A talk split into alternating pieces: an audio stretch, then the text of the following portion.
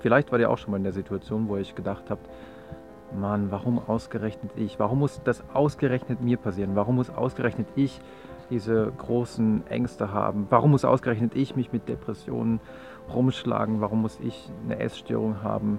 Allen anderen scheint es ja super zu gehen. Man muss ja nur auf Facebook gucken, auf Instagram. Jeder teilt da einfach nur wunderschöne Bilder äh, von Hochzeiten, vom Urlaub, vom erstgeborenen Kind. Und ja, bei mir im Leben äh, läuft irgendwie gar nichts zusammen. Ähm, ich kriege das mit dem Studium, mit der Schule, kriege ich nicht hin. Ich habe Stress mit meinen Eltern. Und aufgrund der Welt, in der wir leben, wo halt jeder nur so den schönsten Teil seines Lebens immer zeigt und aber nicht darauf verweist und nicht zeigt, dass es ihm eigentlich auch mal schlecht geht, hat man den Eindruck, ja, ich bin der Einzige, dem es scheiße geht. Und ich habe für die heutige Episode ein paar Daten zusammengetragen, um mit diesem falschen Bild, mit diesem falschen Eindruck, den man von der Welt und den, der Verbreitung von irgendwelchen Problemen hat, äh, mit diesem Vorurteil ein bisschen aufzuräumen. Und dazu habe ich einfach die Verbreitungsraten von psychischen Erkrankungen zusammengetragen. Da kann man mehrere Herangehensweisen haben. Man kann sich zum Beispiel die sogenannte 12-Monats-Prävalenz anschauen. Und das bezieht sich darauf, wie viele Menschen im Laufe von zwölf Monaten, also im Laufe eines Jahres, eine bestimmte psychische Erkrankung hatten. Zum Beispiel findet man dann im Laufe eines Jahres hatten 7% der Menschen mit einer Depression zu kämpfen. 1% mit einer bipolaren Störung, das heißt, dass man schwankt zwischen manischen Phasen, wo man alles ganz toll findet, und ähm, aber auch depressiven Phasen, in denen man absolut niedergeschmettert ist. Dann 6,4% hatten spezifische Phobien. 2,3% hatten eine soziale Phobie. 1,8% eine Panikstörung, 2% eine Agoraphobie, 1,7% eine generalisierte Angststörung, 2,5% eine posttraumatische Belastungsstörung, also zum Beispiel nach einem Autounfall oder aufgrund eines Missbrauchsvorfalls. 0,7% litten an Zwangsstörungen, 2% an Essstörungen, 0,9% an einer Schizophrenie, 1,5% an Persönlichkeitsstörungen, 3,4% an einer Alkoholabhängigkeit und 8,5 Prozent an einer Nikotinabhängigkeit. Und wenn man jetzt diese Zahlen aufaddiert, dann kommt man auf die Zahl 47,2. Das heißt, 47,2 Prozent hatten im Laufe eines Jahres eine psychische Erkrankung. Natürlich ist das nur ein Richtwert, weil erstens es sehr viele Menschen gibt, die mehrere psychische Erkrankungen haben. Also zum Beispiel haben viele Menschen, die soziale Ängste haben, auch ähm, häufig später dann auch eine Depression, weil sie sich immer mehr zurückziehen und ja immer mehr das Gefühl haben, ja, ich bin irgendwie ausgeschlossen und ich gehöre nicht dazu. Und natürlich haben auch viele, die an einer posttraumatischen Belastungsstörung leiden, äh, greifen viele von denen auch zu Alkohol. Das heißt, da gibt es viele Überschneidungen. Zum anderen muss man aber auch sagen, dass hier noch nicht mal alle psychischen Störungen aufgeführt sind. Es gibt zum Beispiel auch noch Spielsucht oder sowas, ist ja gar nicht aufgeführt. Das heißt, diese 47,2 Prozent sind einfach nur ein grober Richtwert, sind aber schon mal, ja, wie ich finde, sehr beeindruckend, sich das vor Augen zu führen, dass während eines Jahres so viele Menschen mit irgendetwas wirklich stark zu kämpfen haben.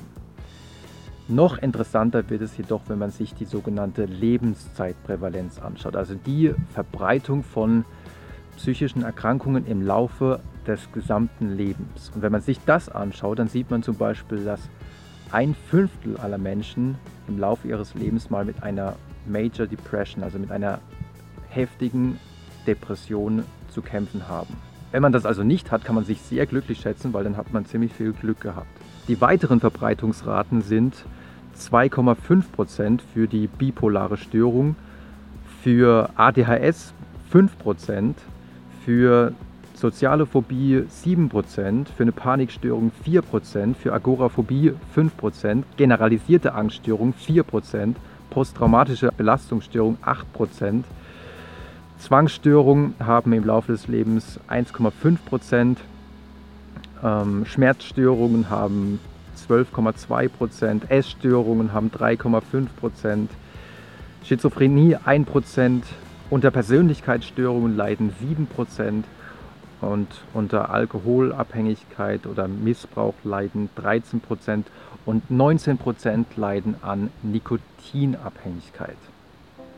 Und wenn man jetzt diese Zahlen aufaddiert, kommt man auf die bemerkenswerte Zahl 135,6 Prozent. Auch da wieder muss man natürlich sagen, mit sehr viel Vorsicht zu genießen, weil es natürlich auch Überschneidungen gibt. Trotzdem ist es schon bemerkenswert, dass diese Zahl also über 100 Prozent liegt. Die Wahrscheinlichkeit, dass man also im Laufe seines Lebens mal einmal mit solchen drastischen Problemen zu kämpfen hat, liegt über 100 Prozent. Ist also quasi der Normalfall. Das heißt, wenn wir sagen, da hat jemand eine psychische Störung, da hat jemand äh, etwas Außergewöhnliches, dann ist es gar nicht so außergewöhnlich, weil einfach sehr viele Menschen das haben.